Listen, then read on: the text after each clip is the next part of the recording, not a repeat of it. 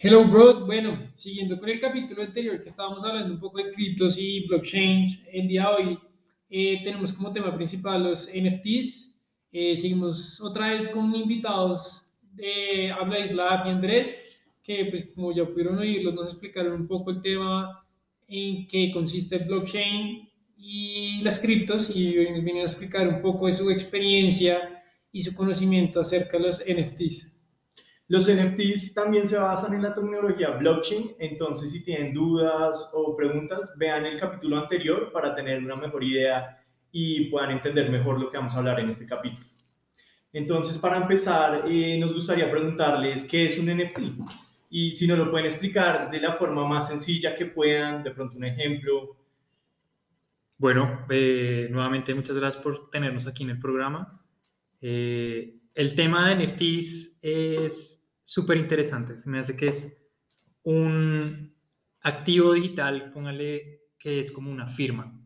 Es única, es intransferible y es algo que se vuelve único. Entonces, es un bloque de datos, precisamente, que tiene autenticidad y funciona a través de la eh, red de blockchain.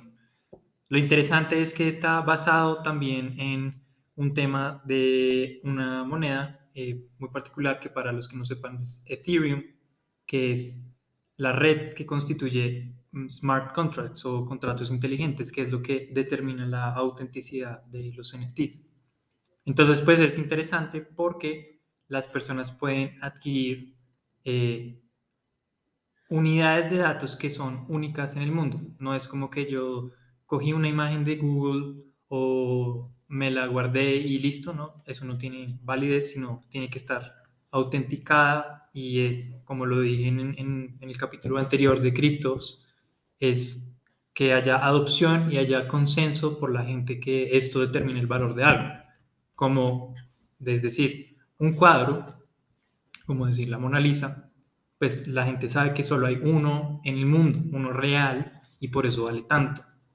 Lo mismo pasa, creo que es en el tanto de los NFTs, porque eso es lo que hace que un NFT valga mucho o poco. Pero ¿por qué alguien en su sano juicio preferiría comprar un NFT de una obra que ya sabemos entonces que es única, porque tiene esta cadena de datos en el blockchain, y no una obra real donde la puede tener en su casa, la puede tocar, o sea, ¿por qué uno tendría un NFT? Exacto, la puede exhibir, puede decir, como es que este es un artista y uno la tiene en la pared, pues tradicionalmente, como entra la gente, como... Yo, este es un cuadro, mientras nadie, usted no va a entrar allí en su casa a mostrar el computador, vea el, el, NFT que compré, obsérvelo.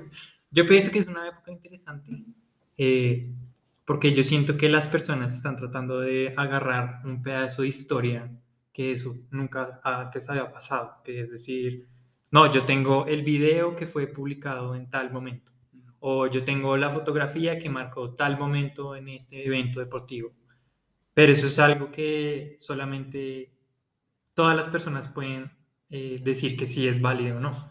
Entonces es como un coleccionable y por eso estamos en la época de los coleccionables. Es yo colecciono un, un pedazo de datos o información digital que yo sé que nadie más tiene, a pesar de que el Internet está tan abierto a todos y es tan asequible. Pero es por esa misma razón que eso genera escasez y por la tanto yo pienso que la gente es la razón de que quiere adquirir esos NFTs. Eh, sí, bueno, pues otra vez, mucho gusto. Pues gusto estar acá otra vez. Eh, pues yo, pues quería mencionar un par de cosas. Bueno, pues como dice Vlad, sí, eh, digamos que la validez del NFT no es, no es simplemente ser una imagen y ya, porque pues, digamos, yo he escuchado a muchas personas que dicen, ok, tú te metes a ver los NFTs y ves la colección de los Board, board Apes, que vale cada NFT 300 mil dólares. Entonces le toman su screenshot ¿Qué es eso de Board Apes? Eh, bueno, eso es una colección de NFTs que, digamos, es como una especie de, de obra, digamos, así, así, se llama la obra, así la crearon y se llama Board Apes y ya. Como esa hay muchas, pero simplemente es, es una colección de NFTs. Ok. Entonces, entonces, pues mucha gente dice, que si, si esta foto vale 300 mil dólares, ¿por qué no le tomo un screenshot y ya? Entonces, pues como lo dice Vlad, es porque cuando tú tienes eso, digamos, tú, cuando tú creas el NFT, lo metes dentro de la blockchain, como lo, como lo, explicábamos anteriormente, y ese proceso se llama minting, que es darle el valor al NFT que sea único y eso ya, ya lo vuelve mucho más como imagen. Digamos que eso, eso lo mete en el ecosistema de la, de la blockchain.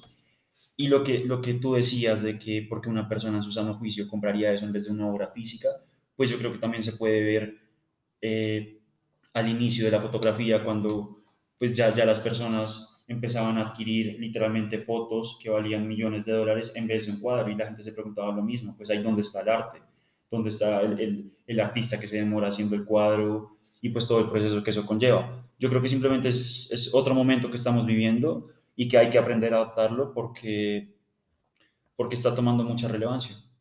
Y siento que pues es, es un buen momento para hacerlo. Pero bueno, entonces desde su experiencia, ¿ustedes están creando NFTs o simplemente están invirtiendo en ellos? En mi caso particular, eh, yo sí estoy creando NFTs.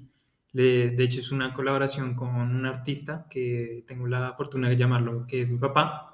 Él es un artista y él está creando cuadros y los está digitalizando para venderlos en, en un marketplace, que en este caso es OpenSea. OpenSea es... ¿Ese un... es el mejor marketplace o hay otros? Hay, hay, hay varios. Hay varios, tengo entendido que hay muchos otros, pero para mí OpenSea es como el que tiene más volumen de transacciones. Eh, y, es, y es interesante porque es muy fácil de usar, tiene una muy buena interfaz de usuario y es donde la gente o los coleccionistas están comprando y adquiriendo más NFTs. El tema caliente ahorita, que es lo chistoso, es por qué se ve tanto que la gente compra a precios tan astronómicamente eh, elevados. elevados. Y es el tema es, exacto de que eh, la gente obviamente quiere hacerlo como un negocio, de listo, yo obtengo esta imagen porque también estoy involucrado en un proyecto donde al adquirir, por ejemplo, un NFT como los que mencionaba Andrés de los, de los monos, de los Board Ape Yacht Club, eh, el comprar un NFT, por ejemplo, le da unos beneficios ocultos, que eso ya depende del eh, criptoartista o el, el que crea los NFTs.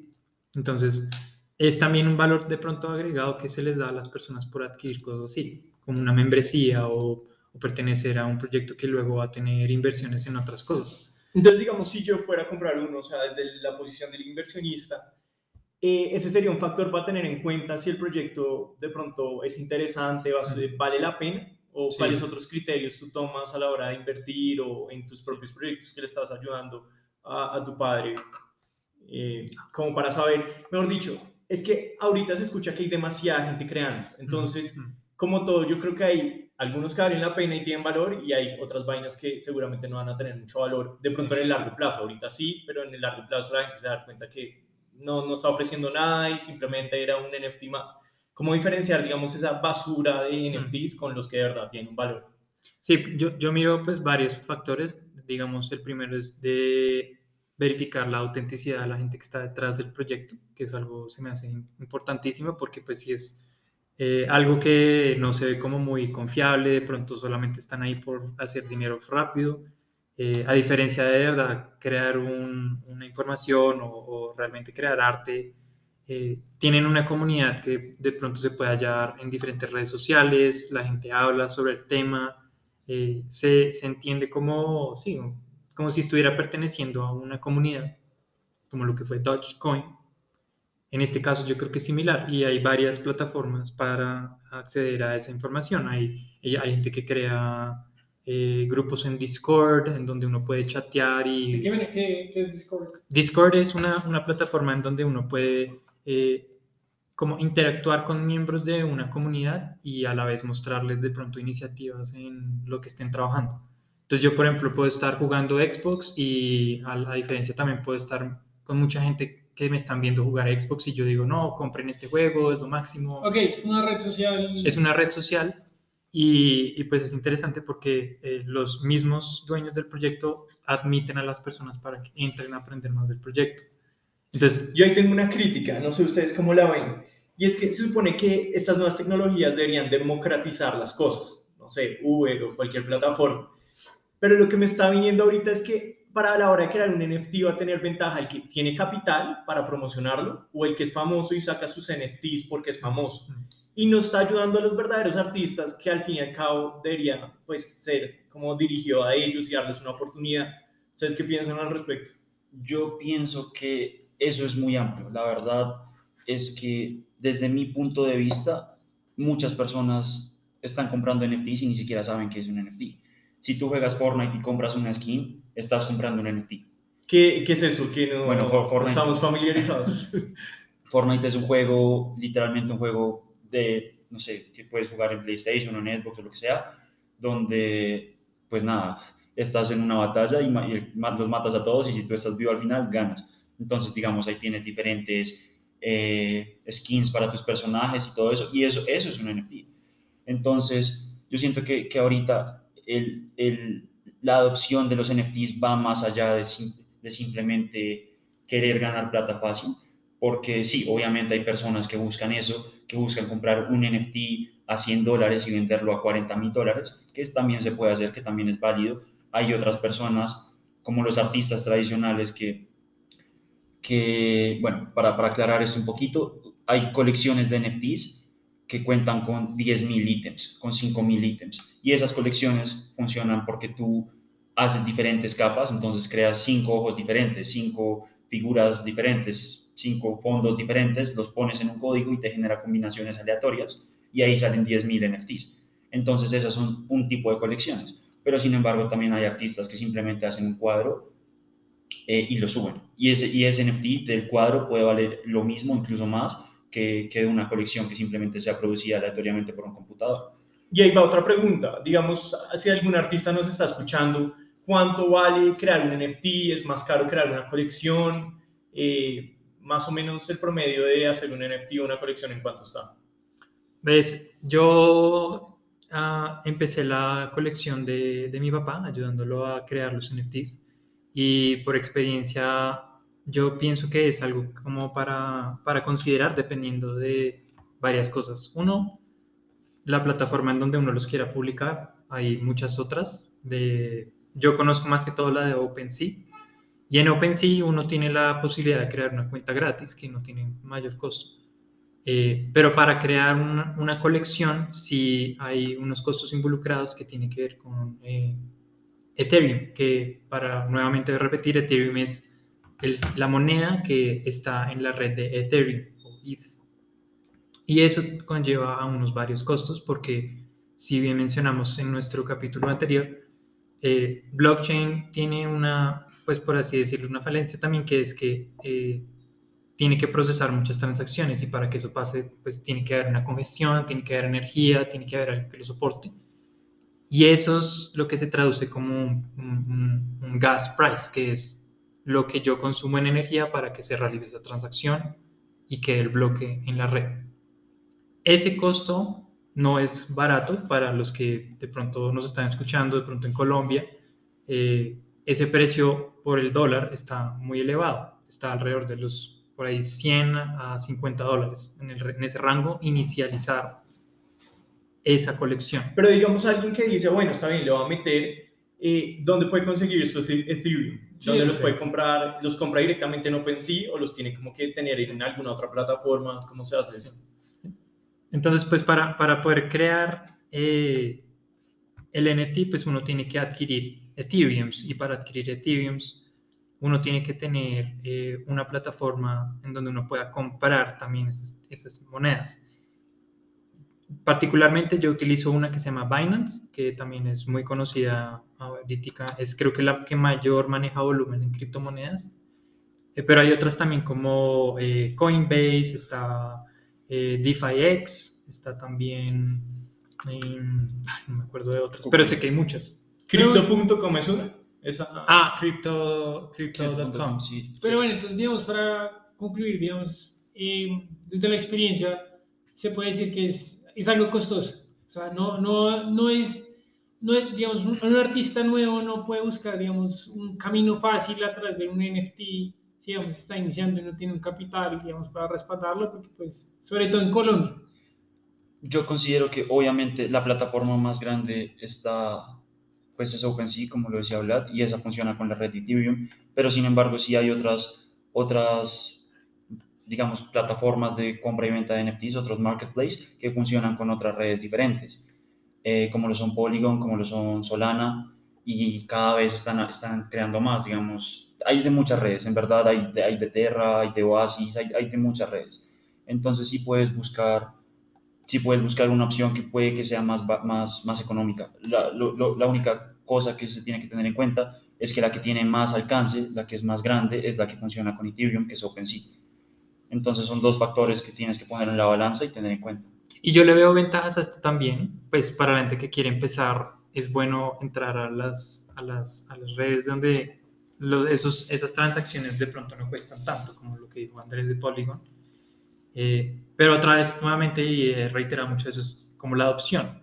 Y digamos, Polygon no está en un nivel en donde está Ethereum, que ya la gente conoce un poco más, sabe cómo funciona, eh, es un poco más eficiente de que la gente absorba ese conocimiento, entonces por eso Ethereum vale más. Y, pero Ethereum tiene sus consecuencias de los precios de gas, la tecnología se va quedando un poco anticuada para lo que es hoy en día, pero, pero pues es una alternativa para entrar. Y otra cosa que considero que pues vale la pena resaltar es que al principio, digamos, hace, hace un par de años, para, para comprar Ethereum y para, digamos, poderte financiar para poder ingresar a esas plataformas, pues era pues, no, no complejo, pero pues digamos que no era tan fácil como ahorita, porque ahorita se están haciendo, eh, digamos, alianzas. La vivienda por lo menos está haciendo una alianza directa con Binance, lo que va a permitir comprar y vender Ethereum fácilmente sin, sin que tengas que hacer otros procesos de primero, no sé, pues pasarlo a un exchange y después a otro lado, sino ya tienes un acceso más directo a esas, criptomonedas. Bueno, yo voy a traer un tema eh, de pronto un poco más técnico, eh, pero lo voy a hacer de la forma más dinámica posible, que es el tema legal. Y esto también va para las cripto. Y es, pero primero voy a hablar de las, eh, los NFT. Eh, ¿ustedes qué tanto leen, digamos, el contrato en sí y las posibilidades que ustedes tienen de comprar un NFT? Porque, digamos, en una obra física, ustedes están comprando, eh, o bueno, pueden negociar si están comprando los derechos patrimoniales de la obra, y eso les da derecho a ustedes no solo de ponerla en su casa, que es el caso del NFT, sino también de eh, sacar provecho económico de esa, ponerla en una galería de arte, comercializarla, porque la obra y sus derechos patrimoniales vienen con ella. En un NFT, ustedes se han fijado, digamos, si en el contrato en los términos y condiciones les da esa posibilidad o únicamente es una obra para el consumo privado. Hmm. Yo creo que depende de lo que uno quiera hacer con ese NFT. Si uno quiere hacer lo que se llama flipping, que es lo que decía Andrés, de comprarlo bajito y venderlo astronómicamente grande, pues no me fijo mucho en eso, sinceramente, para serle súper honesto. Pero sí sé que eso pues le da legitimidad al tema, siento que la gente sí se debería fijar un poco más en esas cosas porque pues eh, si la gente no aprende a distinguir realmente un NFT o una imagen, pues sin duda va a haber mucho como robo, muchos fraudes y eso es lo que nadie quiere. Porque investigando, y digamos, la pregunta que cualquier persona se le vendría a la mente es, ¿por qué yo no cojo el NFT de los monos? Eh, le tomo un pantallazo y yo mismo lo subo como un NFT. Mm. Pero digamos que el derecho moral, el derecho que tiene el artista que lo creó, sigue estando atado. O sea, tú por, digamos, podrías recibir una demanda por hacer algo así. Y es algo que creo que la gente no tiene muy en cuenta y es, pues, oportuno decirlo en este momento del podcast.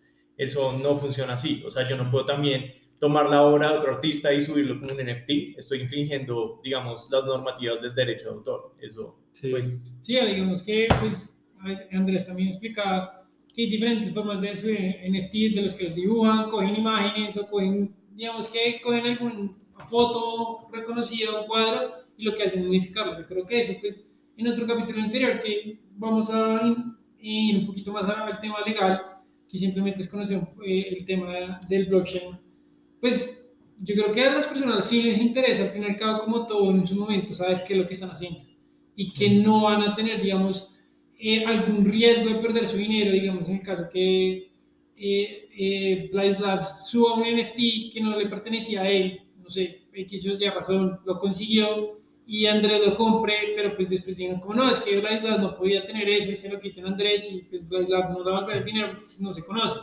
obviamente yo creo que sí, en un futuro sí tiene que haber mucha más claridad y más que cada día pues, los gobiernos o diferentes entidades empiezan más a regular sobre el tema. Entonces, en cualquier momento va a ser literalmente como comprar un cuadro. Entonces, ¿qué consecuencias va a tener comprar ese cuadro? Digamos que sí, para, para lo que tú dices de utilizar, eh, no sé, subir la foto de, no sé, Messi haciendo un gol como un NFT, es una zona gris porque pues, digamos ahorita, la, pues para las personas que no saben de fútbol americano, en un partido un jugador de Tampa Bay, que es un equipo de fútbol americano, que se llama Antonio Brown, salió de la cancha, como que no se peleó con el entrenador y no quiso ponerse el uniforme y entrar a jugar, entonces se quitó la ropa y recorrió la cancha despidiéndose, ya sabiendo que lo iban a expulsar del equipo. El video que grabó un fan de eso fue vendido como un NFT por 1.5 millones de dólares. Que pues ahí es donde tú entras, como están utilizando la imagen de otra persona eh, pues para comercializarla, que pues no tienen la autoridad pues, de esa persona en ese momento, pero pues como, como en este momento eso no está al 100% regulado, digamos que son áreas grises, en el futuro supongo que pues ya van ya van a entrar a ya van a entrar a, digamos que esos temas ya a, a estar como más, más específicos y a tener un poco más de claridad en ese campo pero por el momento yo considero que sí es un área gris, la verdad. Sobre todo que es, son compras que se hacen a nivel internacional, o sea, la persona lo pudo haber subido en China y lo están comprando acá en Colombia, entonces pues no, no se puede decir, no, es que en China no le pagó los derechos, doctor, pero aquí en Colombia sí, pues al fin y al cabo no se sabe quién es la persona. Entonces sí, sí es bastante gris y yo creo que es algo que todavía le falta a esas plataformas regular en cierta manera. Sí, vemos algo claro y es que ahorita también hay mucho robo. O sea, hay cosas que crean cuentas falsas, crean seguidores falsos de las comunidades. Eso es algo que hay que por eso estar muy pendiente. Como que es algo que hay que estar alerta y no caer en cosas que de pronto no, no son reales. Pero, por ejemplo, en tu experiencia, cuando tú subiste las obras, eh, OpenSea te pidió como, digamos, oiga, muéstrame su portafolio, te pidió como tu identidad, no te pidieron nada de eso. No, Un correo ya. no el proceso es muy sencillo. correo. Tu billetera. Para, para ser legítimo usuario de una plataforma como OpenSea toca registrarse con una billetera virtual, que en este caso hay varios servicios, no voy a entrar en uno de ellos, pero pues lo que uno hace es que uno crea una billetera virtual que es como la cédula, por decir, el ID. Ujú. Y sin eso, pues no puedes entrar porque pues ahí es donde uno recibiría los Ethereum o los pagos o hacer transacciones, comprar, vender.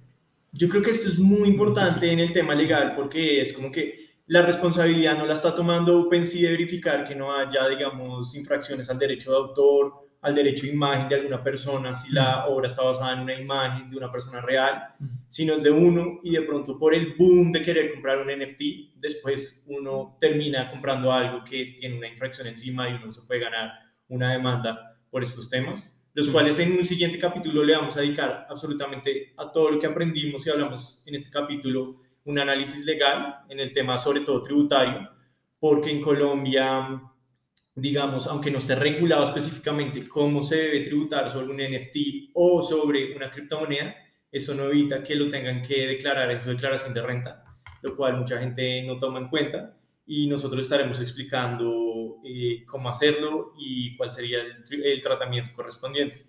Pero bueno, entonces pues queremos que nos den una pequeña conclusión cada uno sobre su, su pensamiento sobre las cripto, NFTs y listo.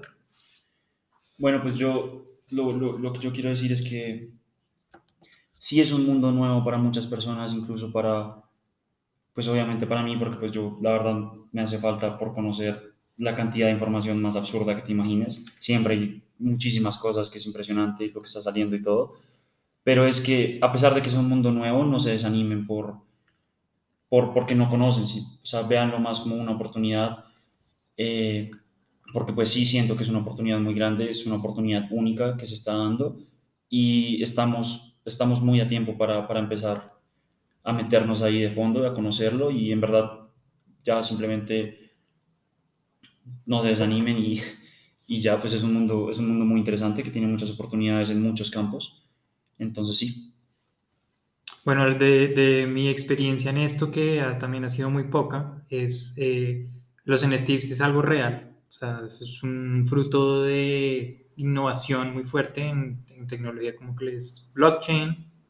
Eh, dos, creo que es algo que aún necesita mucho, mucha información para que la gente no caiga en cosas que no, simplemente no, hay mucho estafador, hay muchas cosas que no son reales, eh, pero sí estoy muy a favor de que hay muchas personas que tienen la oportunidad de tener una exposición jamás antes vista y eso llega a todas las partes del mundo es por lo descentralizado, que es lo que es esta solución.